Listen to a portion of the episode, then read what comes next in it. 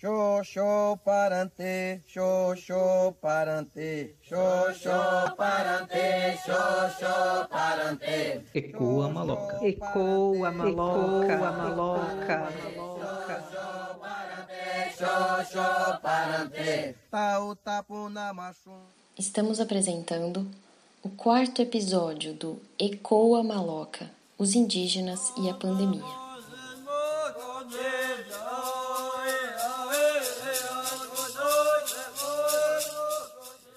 Parei de andar o mundo afora. Cancelei compromisso. Estou com minha família na aldeia Krenak, no médio Rio Doce. Quem ausente regressou e sabemos bem qual é o risco de receber pessoas de fora. Sabemos o perigo de ter contato com pessoas assintomáticas. Esse é um trecho do livro O Amanhã Não Está à Venda, de Ailton Krenak, que traz reflexões de um dos nossos maiores pensadores indígenas sobre a pandemia que parou o mundo e bagunçou nossas vidas. Desde 1500, durante a colonização do Brasil, até a década de 70, a população indígena brasileira decresceu acentuadamente. Ocorreu um verdadeiro genocídio indígena, em que diversas etnias foram extintas. De acordo com dados publicados pela FUNAI, estima-se que em 1500 o Brasil tinha 3 milhões de indígenas. Os dados do IBGE indicam que em 2010 o país tinha aproximadamente 818 mil indígenas, dos quais 502 mil viviam na zona rural e 315 mil na zona urbana. Ao todo, na mesma época, foram registradas 274 línguas faladas e 305 etnias diferentes. Para falar um pouco como está sendo o enfrentamento da pandemia pelos indígenas, convidamos a dona Elisângela da Silva, da etnia Baré, coordenadora do Departamento de Mulheres da Federação das Organizações Indígenas do Rio Negro. Não é algo que já se foi embora dessa sociedade. Então, para nós povos indígenas, estamos nessa luta, mais uma vez de resistência, depois de 520 anos, estamos na luta de novo, para que a gente possa no futuro de novo contar nossas histórias, contar nossos mitos, contar as nossas lendas. Então a vida da, dos povos indígenas está correndo mais uma vez risco e por isso que nós estamos nessa luta contra essa pandemia, contra esse Covid, para que a gente possa salvar as vidas indígenas, para que a nova geração possa continuar contando nossas histórias, defendendo nossos lugares sagrados, defendendo nossos territórios.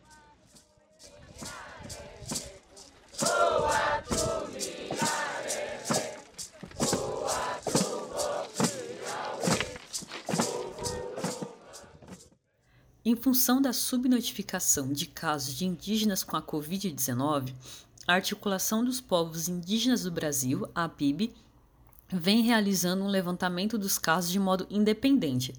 A divulgação tem sido feita também pelo Instituto Socioambiental, a ISA.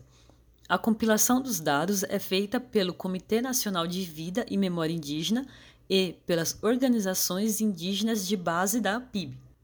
Dados do final de junho, publicados pela Coordenação das Organizações Indígenas da Amazônia Brasileira, COIAB, e pelo Instituto de Pesquisa da Amazônia, IPAM, mostram que a taxa de mortalidade pela Covid-19 entre os indígenas da Amazônia Legal é 150% maior se comparada à média nacional. Os dados atualizados em 25 de setembro indicam 33.412 casos confirmados, 827 indígenas mortos e 158 povos afetados.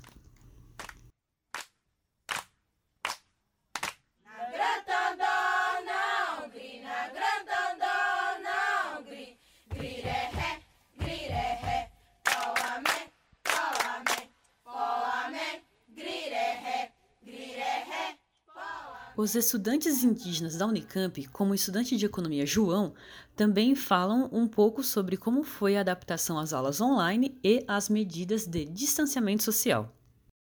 Em relação ao estudo também foi bastante assim dificultoso porque é, é difícil lidar com o mundo online, ensino à distância, entre outras coisas, mas foi bastante assim aproveitoso e um, com um pouco de dificuldade.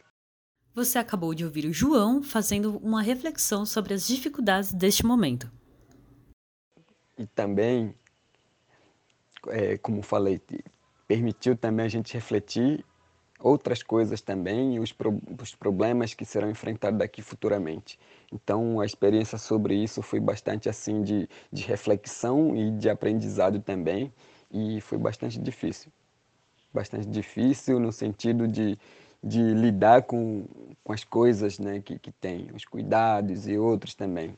O Arlindo, outro estudante da Unicamp, mas do curso de engenharia, também deu seu depoimento. Ele conta um pouco da sua trajetória estudantil e o porquê da sua escolha de curso. Como, por exemplo, a minha escolha para fazer um curso é baseado naquilo que eu considero que é um bem para a minha comunidade, que é um bem para o meu coletivo, que vai levar, de fato, é, e dar possibilidade, né, com aquilo que eu puder colaborar daquilo que eu vim buscar dentro da universidade. Arlindo segue falando sobre como a pandemia afetou a sua família. Toda a minha família pegou, né? Mas é, graças a Deus nenhuma da nenhum da minha família é, morreu com a, com, com a Covid, mas infelizmente na, na, na rua onde eu moro, conhecidos, é, nossas referências, professores, nossos sábios, nossos mais velhos, né, que a gente considera mais a nossa biblioteca, realmente tiveram que partir com essa doença. E isso realmente foi a minha experiência que eu vou levar para a vida toda, porque eu não, não tinha vivenciado isso, né? Quando eu falei da malária lá, que meu avô teve aquela estratégia, eu tinha apenas três anos. E como os indígenas se organizaram para enfrentar a situação? É, a prefeitura, a FOINE, o ISA, o próprio Exército, na tentativa de é, levar assistência, mas como sabemos, dentro da burocracia do próprio governo e até no início o governo não estava dando apoio, só foi querer dar apoio quando viu que, na verdade, foi forçado, né? Às vezes a própria a, nossa liderança entraram com ações exigindo que o governo desse assistência aos nossos parentes, mas paralelo a isso a gente não esperou muito pelo pelo governo, né? É, criamos campanhas, né?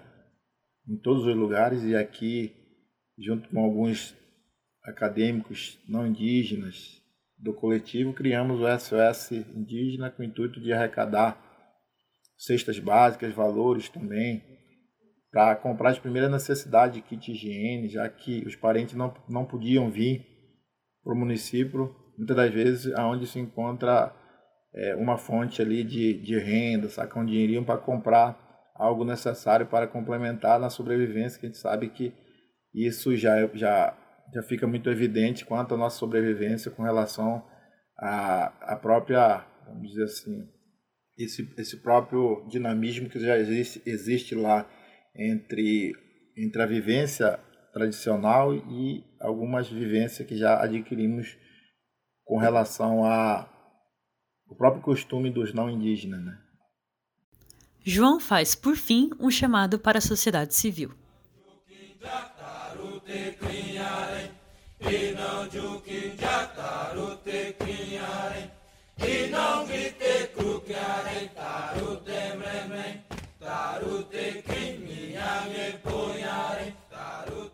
No estado do Amazonas, especificamente é, na terra indígena do Alto Rio Negro é bastante imensa, é complexo, é, então requer bastante atenção nesse sentido, digo assim, porque como é distante dos centros, dos centros urbanos, né, assim, então a sociedade civil em si é, tenha contribuído bastante e estão contribuindo nesse momento, né, e cabe o governo também é, ter essa iniciativa também de, de apoiar ou lutar, porque somos brasileiros e fazemos parte desse, desse país, né? Então, digo que assim, continuar, que a sociedade continue é, ajudando, é, apoiando nas causas indígenas, né? certo para enfrentamento de vários obstáculos que tem, doença, é,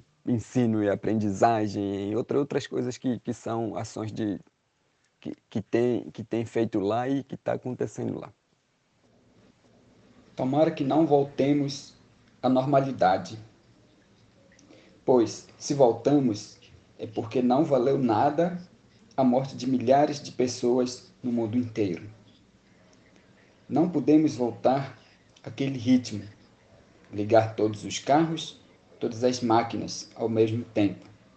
Seria como se converter ao negacionismo, aceitar que a Terra é plana e que devemos seguir nos devorando. Esse é mais um trecho do texto do Ailton Krenak e esse foi mais um episódio do Ecoa Maloca. O podcast é uma produção do LabJor, Laboratório de Estudos Avançados em Jornalismo, e é coordenado por Germana Barata e Juliana Sangion. Integram a equipe Carolina Bezerra, Raquel Torres e os estudantes indígenas da Unicamp. O podcast conta ainda com a parceria da Rádio Unicamp.